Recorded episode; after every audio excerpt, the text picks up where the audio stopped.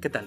Mi nombre es León Martínez y esta es la quinta emisión de Esquizofrenia Leonina. Para poder comenzar con el tema, me gustaría preguntarles qué tienen en común las elecciones de México, el COVID y las vacunas, el conflicto de Israel y Palestina. Así es, todos están llenas de opiniones expertas. Y por supuesto, no estoy hablando de los profesionales de la salud, los reporteros de investigación, los analistas políticos del fascinante fenómeno que ocurre en México. Estoy hablando de los expertos de redes sociales. Personas que tras haber visto un par de memes, leído un artículo amarillista, o haber consumido cuanto tabloide se pudieron encontrar, se sienten imbuidos con una sabiduría capaz de volverlos una eminencia en todos los temas que acabo de mencionar.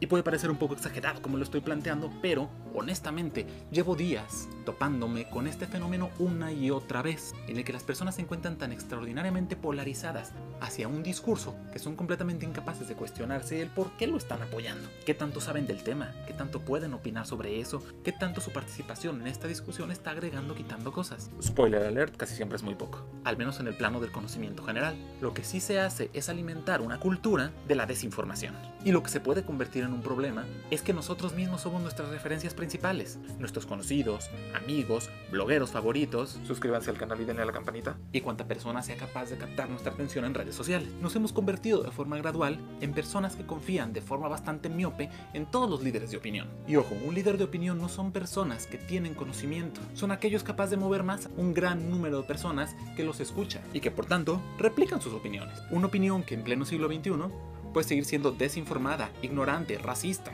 alarmista, paranoica o simplemente estúpida y no hay tema que se salve. Desde el más abrumador suceso global que está ocurriendo en este momento, hasta el chismoteo más banal. ¿Vieron lo que acaba de pasar con Demi Lovato? La cuestión es que estamos a merced de opiniones increíblemente tajantes, emitidas con una expertise de espectacularidad, con el fin de entretener y de seguir creando contenido. No vivimos en la era de la información, vivimos en la era del entretenimiento. Y algo es validado, replicado y dado por verdad en razón de esta espectacularidad y de este entretenimiento. Y eso no quiere decir que solamente exista una opinión tajante. El problema es que la información se ha polarizado de forma radical. Solo existen dos bandos y parecieran estar en pugna constante. El de los buenos, que opinan igual a nosotros, y el de los malos, esos cretinos malnacidos que no quieren aceptar que nosotros tenemos la razón. Y claro, a nadie le gusta que desafíen aquello que sabe, aquello que toma por verdad y aquello que considera bueno. Pero esta radicalidad de opiniones generalmente lleva a una miopía extraordinaria sobre variedad de temas. Y es que si somos incapaces de escuchar los argumentos de aquellos que opinan diferente o contrario a nosotros, sentirnos como la medida de todo el conocimiento, de todas las opiniones y de la verdad sobre los temas que francamente no conocemos, caminamos en un terreno sumamente peligroso, sembrado de la más ridícula cantidad de ignorancia. Y no utilizo esa palabra como un no quiero decir que ignorar algo sea malo. Todos somos ignorantes en mayor o menor medida. Pero es muy, pero muy, pero muy, pero muy difícil reconocernos como tales. Estamos acostumbrados a poder obtener información con un clic y a querer presumir de ese conocimiento que nos fue tan fácilmente dado ante los demás. Pero se nos olvida que el fenómeno de la información, de la comunicación y de hablar desde un sitio que consideramos más correcto o más verdad es parte de un proceso mucho más complicado.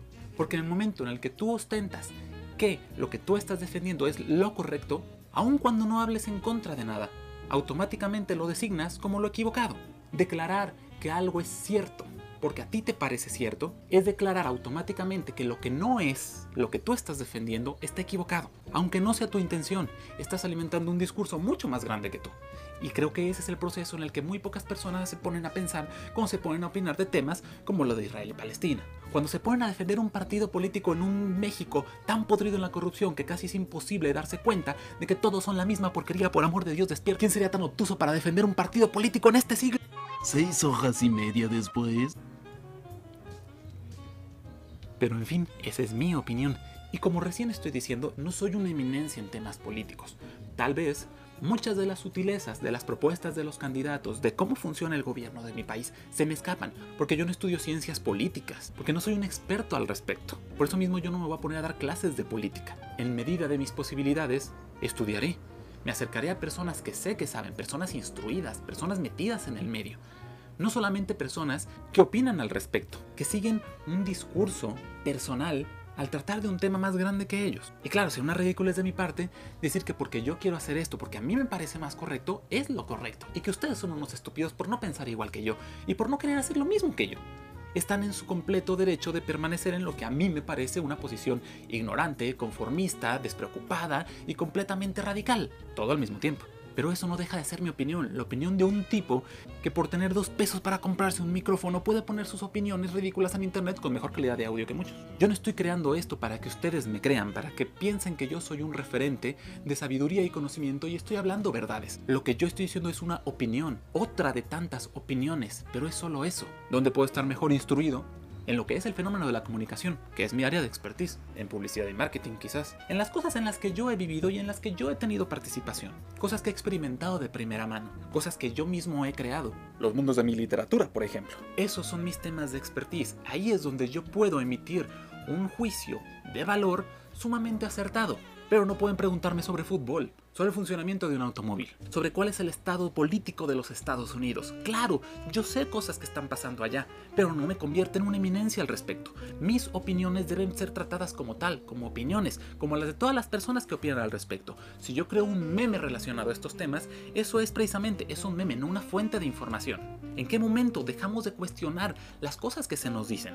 Cuando un político que es de nuestro desagrado comenta algo, se escrutina hasta el punto de la locura, pero si apoyamos a alguien, aunque sea un poco, todo lo que dice cuenta con ese apoyo. Y eso está terriblemente mal. Creo que deberíamos estar haciendo un juicio igual de estricto para aquello que nos agrada como para aquello que nos desagrada. A lo que me refiero es que hay un terrible sesgo de conveniencia sobre todo aquello que queremos. Y ya sé, pareciera señalar lo obvio, porque todas las personas vamos a apoyar aquello que nos gusta y vamos a atacar aquello que nos desagrada. Pero el problema es cuando esto se convierte en una conducta cultural, sistemáticamente repetida, en la que solo importa la simpatía, aquello que es acorde a nosotros. Y todo aquello que nos desafía, todo lo que dista, todo lo que se separa de lo que nosotros queremos y apoyamos, es inmediatamente algo malvado. Sería como decir que las matemáticas son malas, que deberían ser rechazadas, que no se le tendrían que enseñar a nadie porque a ti no te gustan las matemáticas. Cosa que debe ser el caso de muchísimas de las personas que pueden escucharme. Para empezar, me escuchan muchísimas personas. El punto es que la negación de aquello que nos desafía, de lo que nos contraría, de lo que es opuesto a lo que queremos escuchar, no lo vuelve inexistente, no lo vuelve inválido. Lo que ocasiona pensar que esto es es que nos quedemos solo con nuestros argumentos, que la visión de otras personas se vuelva completamente imposible de entender. Y eso lleva a polarizaciones ridículas. Pongamos un ejemplo. Pocas personas pondrían a discusión que es malo que alguien se meta a robar una casa, porque está desafiando la ley, porque está desafiando una norma moral sobre la propiedad de las cosas que nosotros tenemos. Pero catalogar como persona mala a alguien que está metiéndose a robar, dimensiona eso como si fuera un problema únicamente de una persona, la persona que decide meterse a robar, y no pone una visión más amplia sobre el problema sobre qué necesidades puede tener esa persona para meterse a robar, por qué tiene estas necesidades. ¿Esas necesidades fueron una opción en su vida o son el síntoma de algo mucho más grande, de carencias sociales, de decisiones políticas, de realidades históricas de las que no hemos podido escapar? Hay tantas dimensiones en esto y claro, ser conscientes de ella no significa que sea menos cuestionable la acción que está teniendo otra persona, una acción que para nosotros puede ser dañina y puede ser nociva, pero el punto de no ver a alguien como inmediatamente malvado solamente por ser contrario a lo que nosotros queremos, a nuestra forma de vida, a nuestra forma de entender lo que es bueno. El no convertir al otro en un villano unidimensional nos llena de preguntas, de incertidumbres que necesitan ser respondidas, por el bien del mundo, de nuestra sociedad y de nosotros como individuos. Necesitamos ser más curiosos, necesitamos tener más interés en comprender panoramas completos y no solamente una parte de ella, la parte divertida, la parte con la que se puede hacer un meme una frase, una cara, un momento único, no es la totalidad de un panorama. Pero estamos tan acostumbrados a tomar solamente lo que nos agrada, solamente la parte minúscula que nos es de interés, que ni siquiera nos preguntamos qué pasa con todo lo demás. Hace un par de años escribí un artículo para un periódico, ahora extinto, descansa en paz, titulado La sociedad de lo desechable, en el que hacía precisamente esta reflexión. Estamos tan acostumbrados a que nuestras exigencias sean cumplidas, a algoritmos que nos alejan de gente que nos hace enojar o que nos pone tristes, a platillos y productos que pueden ser diseñados hasta el último detalle, o que son parte de una oferta pensada precisamente para personas como nosotros, a que cada detalle se amolde a nuestro capricho, no a nuestra necesidad, porque si las cosas se amoldaran a nuestras necesidades nos desafiarían más, nos motivarían a ser más sanos, a ser más activos, a ser más curiosos, a ser más inteligentes, a ser más expresivos, a ser más emocionales. Por Dios, vivimos en una era donde la salud mental está por los suelos. Y no quiero decir que las personas de antes tuvieran mucha salud mental. Estoy hablando de que en este momento es una epidemia monstruosa, con enfermedades mentales radicalmente distintas a las de siglos pasados. Jamás cometería la estupidez, la falacia grandilocuente de generaciones pasadas de decir que todo tiempo pasado fue mejor. Porque no lo fue. Pero el tiempo que vivimos ahora tampoco es brillante. Tenemos carencias sociales, carencias humanas tan profundamente arraigadas en todo lo que somos en el mundo actual que negarlo sería un disparate. Y no vamos a acabar con ellas, no vamos a poder enfrentarlas, ni siquiera darles la cara, sino la pasamos sistemáticamente negándolas. Negándolas porque ya nos distrajimos con aquella cosa que tiene todo lo que a nosotros nos gusta. Misteriosamente apareció ahí frente a nosotros. Ese videojuego perfecto, el libro que habla justo del tema que queremos conocer. Que si odiamos algo nos va a decir que lo que odiamos es correcto. Hay una segmentación tan marcada en las cosas que se moldean a nuestro alrededor, que por Dios la distopía jamás se sintió más real. Este cíclope electrónico nos escucha 24/7, nos ofrece cosas exactamente a nuestra medida y no hablo solamente de productos, hablo de redes sociales, hablo de dinámicas de consumo que nos permean en todo momento. El video correcto, la película correcta y las personas que opinan igual a nosotros para hacernos creer todavía con más gana de que nosotros tenemos razón, de que nuestros gustos son los mejores y que las personas que opinan distinto están lejanas a nosotros, que son extraños en una esquina, extraños perversos. Cuando una realidad que sí sabemos porque no podemos evitarla es que podemos vivir en la misma casa con personas que piensan radicalmente distinto a nosotros. Y mientras que la tendencia de algunos es vivir en constante conflicto con estas personas, existe también aquellos que logran vivir en paz, en paz con las generaciones más viejas que habitan en su misma casa, con sus padres, con sus abuelos, con sus tíos. Claro, no tienes que estar de acuerdo con ellos, pero sabes convivir con ellos. Sabes que sus ideas pueden ser escuchadas sin que tú te transformes en lo que esas personas quieren. O al contrario, que tú puedes emitir muchísimas opiniones y eso no significa que las personas a tu alrededor van a cambiar. Estamos conscientes de que podemos convivir con personas diferentes, pero es más cómodo, se celebra más, se alienta más a buscar a personas que piensen solo como tú, cuando la pluralidad, la variedad de visiones nos enriquece. Y es una realidad que tenemos que afrontar. No podemos defender a capa y espada lo que opinan los demás. Solamente porque estamos de acuerdo en otras partes de su vida, porque esa persona me cae bien, porque esa persona opinó igual que yo en este tema en el que ambos somos expertos, pero cuando opinan de este otro del que yo no sé nada, tengo que creerle entonces. Creo que lo sano es cuestionar a cualquier persona, y no solamente a las personas que consideremos ignorantes, también debemos de cuestionar a las personas que ostentan la sabiduría de ser expertos en un tema. ¿Qué los llevó a ser expertos? ¿Por qué su expertise es válido? No hay conocimiento que no deba ser cuestionado. Vivir en duda constante, vivir en incertidumbre, debería de ser nuestro estado natural porque aún lo que sabemos con certeza el día de hoy puede ser la falacia del día de mañana. Alguna vez se creyó que la Tierra era completamente plana, y hoy sabemos que no es así, con el perdón de los terraplanistas. Aunque para mi gusto tiene más sentido la teoría de la Tierra hueca. Hay tantas leyendas sobre Agartha que me gustaría... No, no, no, no. El punto es que tenemos que aprender a convivir y respetar a las personas que opinan piensan y sienten diferente a nosotros. Tengo un ejemplo muy claro que me acaba de pasar hace un par de días. Hace unos días en uno de mis grupos de escritores uno de los participantes pedía que se tratara con respeto a las personas que compartían contenido pero que tenían faltas de ortografía, diciendo que si alguien estaba preguntando por el argumento de su historia, por correcciones narrativas, era una falta de respeto solamente ponerse a señalar las ortográficas. Otros miembros del grupo, en un absoluto arranque de soberbia intelectual, se pusieron a insultarlo, diciendo que no solamente era un derecho de parte de ellos señalar cuando un texto tenía faltas de ortografía, sino que además le estaban haciendo un favor a la persona, que ellos no podían dejarlo en la ignorancia, y que por tanto si ellos sabían eso, era un deber compartírselo, aunque no lo hubiera solicitado la persona que estaba escribiendo. Este es un comentario que yo me he encontrado infinidad de veces en grupos de escritores, donde la soberbia intelectual se puede palpar como si fuera gelatina en el aire. Pensé cuál sería la forma más sencilla de explicarles por qué cuando una persona escribe con faltas de ortografía pero no pidió tu opinión ni pidió tu corrección, lo mejor es no ponerse a corregirla. Imaginen que ustedes tienen una casa con grietas y un albañil decide irrumpir a mitad de la noche para ponerse a repararlas. Claro, el albañil tiene la habilidad para poder reparar esas grietas, tiene la capacidad y la habilidad de hacerlo, pero tú no le pediste que las reparara, tú no le pediste que se metiera a algo que es tuyo, que se metiera a tu casa y ejerciera esa habilidad que él tiene. Esa persona se está metiendo contra tu voluntad en algo en la que no está siendo invitado. Saben que con los textos pasa exactamente igual. En el momento en el que tú le pidas ayuda a una persona para que corrija esas fallas que tú quieres que sean corregidas, es más que bienvenido. Hacer todo el uso de su acervo cultural en la lengua para ayudarte a corregirlo.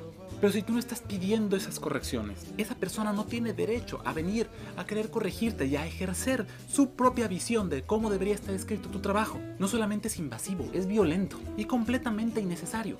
Esto no se trata de que tú, como un soldado de la lengua, vayas allá a acabar contra toda esta ignorancia que está atestando los textos que tú tanto amas.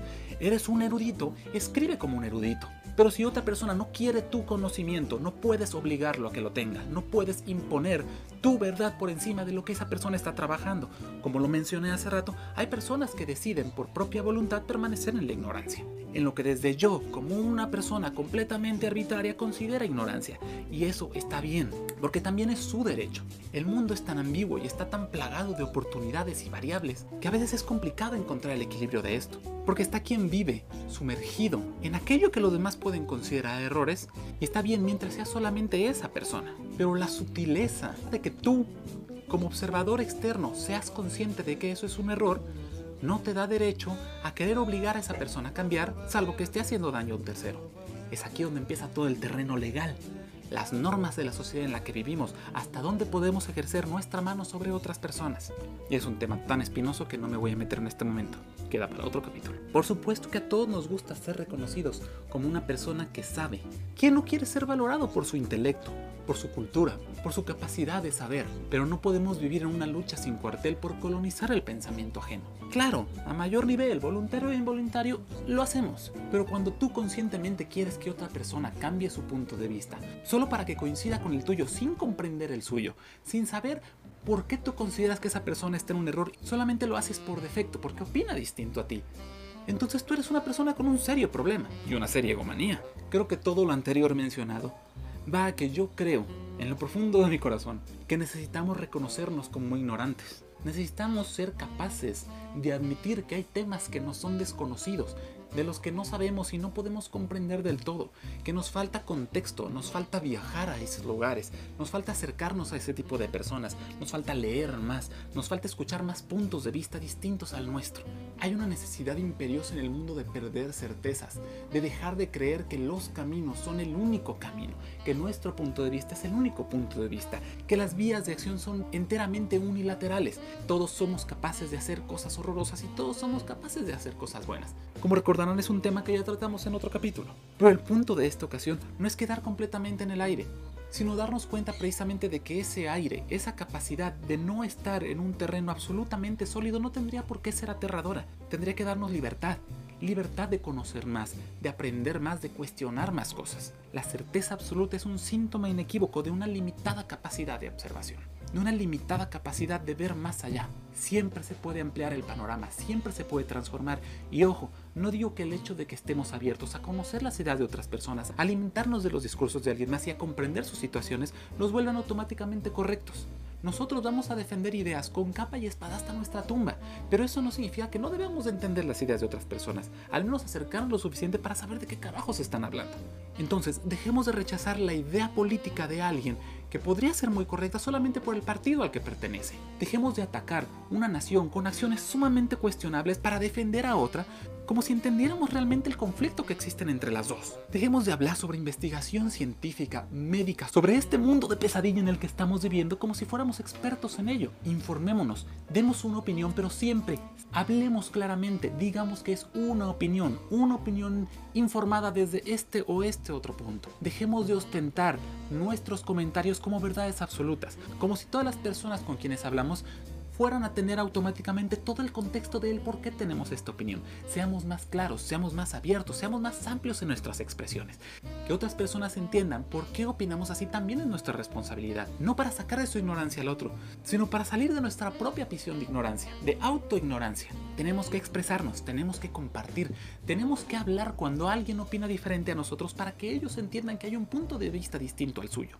Y esa es quizás la tarea más dura de todo este tema, porque es bien cómodo quedarnos callados y recibir la opinión de los demás. Lo que es verdaderamente complicado es abrir la boca y enseñarle al mundo que opinamos diferente a ellos. Pero una vez que le toman costumbre, se vuelve bastante divertido. Pero eso también es historia para otro capítulo. Y creo que lo más correcto sería cerrar el tema por ahora. Y como ya es costumbre, les compartiré ahora uno de mis relatos de bolsillo. Este se titula Hacia el Cosmos. Sin apenas ser consciente de lo que ocurría, su cuerpo fue arrancado de aquel campo nocturno y arrastrado hacia el firmamento a velocidades de vértigo. resultaría imposible distinguir cuándo el sujeto perdió la razón, aunque muy probablemente tendría que ser el segundo en que notó que lo que llevaba mirando horas, desconcertado y hacia lo que volaba sin control, no eran estrellas, sino una incontable cantidad de ojos. Y eso sería todo por ahora. Les recuerdo que pueden encontrar este y el resto de mi contenido en Spotify, YouTube y iTunes, bajo el nombre de Esquizofrenia Leonina. Y pueden seguirme a mí en mis redes sociales de Facebook e Instagram como León Martínez Letra.